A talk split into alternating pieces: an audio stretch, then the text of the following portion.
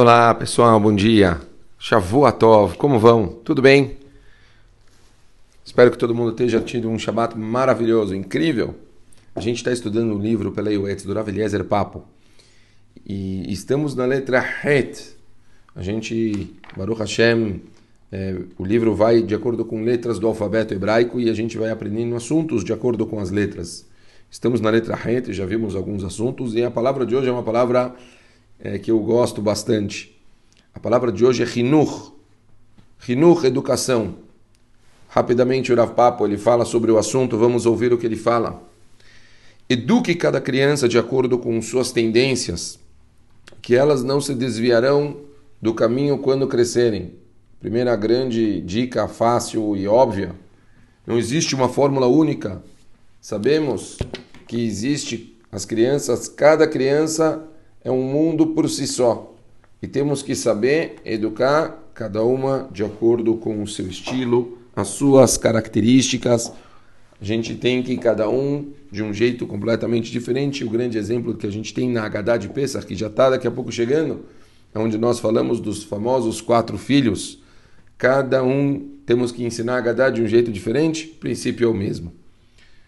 Vamos lá. Continua o Rav Papo. Ensine Torá e Mitzvot a seus filhos Habitue-os a se concentrar, a se contentar um pouco, mesmo que você tenha posses. Perdão. A se contentar com pouco, mesmo que você tenha posses, pois deste modo não sofrerão em tempos de adversidade. Outro ponto fortíssimo, que isso aqui deveria ser um áudio de 10, 20 minutos só, só sobre esse assunto. Como fazermos para educar os nossos filhos a não terem essa ideia de sempre querer mais. Eu falo que os pais eles sim têm que ter visão. Não adianta a gente acostumar os nossos filhos com um nível, com um padrão que eles não vão conseguir manter isso depois, certo? Se eu viajo todo ano para o exterior, todo ano eu estou viajando, viajando, viajando. Lembro, aconteceu uma época a gente tava, sempre conseguia aquelas passagens tão baratas, a gente estava viajando direto, assim, todo final de ano a gente dava um jeito para conseguir, sabe, caça de madrugada, não é passar de 200 dólares, vamos, ah, não sei o que dá 200 dólares, mas não era a nossa realidade, a gente tinha conseguido bons geschäftim para a gente conseguir é, viajar. Mas o que aconteceu? Teve férias, de repente não viajamos. Filhos, ah, a gente não vai para Miami, eu não sei o que. Comecei a rir, falei, como assim vai para Miami? A gente conseguiu com muito esforço ir para Miami com muitos é, rolinhos, né, para a gente conseguir chegar lá.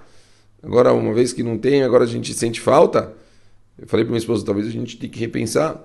Se a gente está fazendo uma coisa que as crianças elas estão achando que sempre vão ter, depois eles vão se acostumar, que viagem para o exterior é uma coisa normal todo todo o tempo. E eu brinco que ainda sou daquela geração que com acho que a minha primeira viagem fora foi com 14, 15 anos. A gente acostuma as crianças. Então, se você acostuma os filhos todo vai duas vezes por semana para o restaurante, essa criança depois ele vai ser o padrão mínimo, todo duas vezes para o restaurante. Porque se, se, depois isso aqui pode virar uma, uma, coisa difícil para ele. E lembrem, a gente tem que educar os nossos filhos que quando eles casarem, eles têm que começar a ter um padrão simples. Vocês não começam já altíssimo. Graças a Deus as pessoas começaram simples, trabalharam muito e chegaram longe. E se a gente já começa desde o começo já com padrões tão altos, isso aqui é uma coisa que, que, que dificulta, tem que, tem que pensar muito nesse assunto. Talvez, é, chama no grupo de Express de Rinur, eu vou falar sobre esse assunto um pouco mais eh, profundo. Continuamos. Castigue-os, se necessário, para não se tornarem mimados. Ah, muito forte o que o Papo fala. Muitos pais, o grande pecado do, da educação deles é que eles falam coisas e não cumprem, falam coisas e não cumprem, e eles não dão as consequências prometidas desde o início. Os limites são necessários para os filhos crescerem saudáveis. Castigue-os não significa necessariamente shalom, bater nos filhos, não nos tratamos desse caso, mas da importância da gente dar consequências sobre o que falamos. Temos limites, regras dentro de casa, e se as regras não são cumpridas, temos que dar as consequências. Não importa a idade da criança, ele tem que aprender que existem regras em casa. Lembrem muito, muito bem disso. Continuamos. Crie seus filhos de modo que se tornem adultos respeitosos, modestos e tolerantes, Mantenha-os afastados das más companhias, da levianidade, leviandade, perdão, e das juras. É preciso muita sensibilidade para compreender a mente e lidar com uma criança da forma adequada, apropriadamente.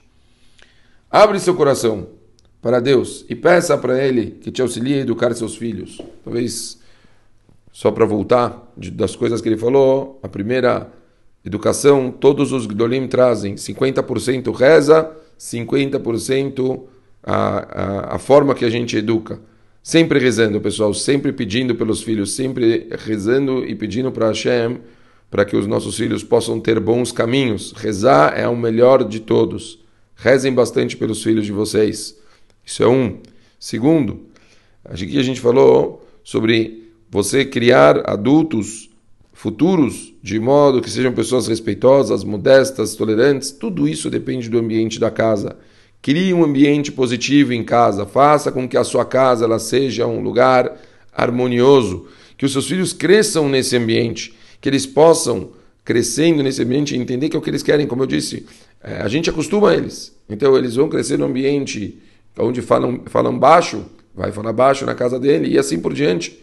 Nós somos como fomos criados. Criem ambientes positivos e os filhos de vocês vão continuar dessa forma. Manter afastado das más companhias é algo que dá muito trabalho, mas é muito necessário. É impressionante quanto uma má companhia pode influenciar negativamente. Saibam fazer isso de uma forma adequada para que as crianças elas não se eh, estraguem nem se exponham de uma forma que desnecessária. Educação não é uma coisa fácil. A gente precisa estudar isso.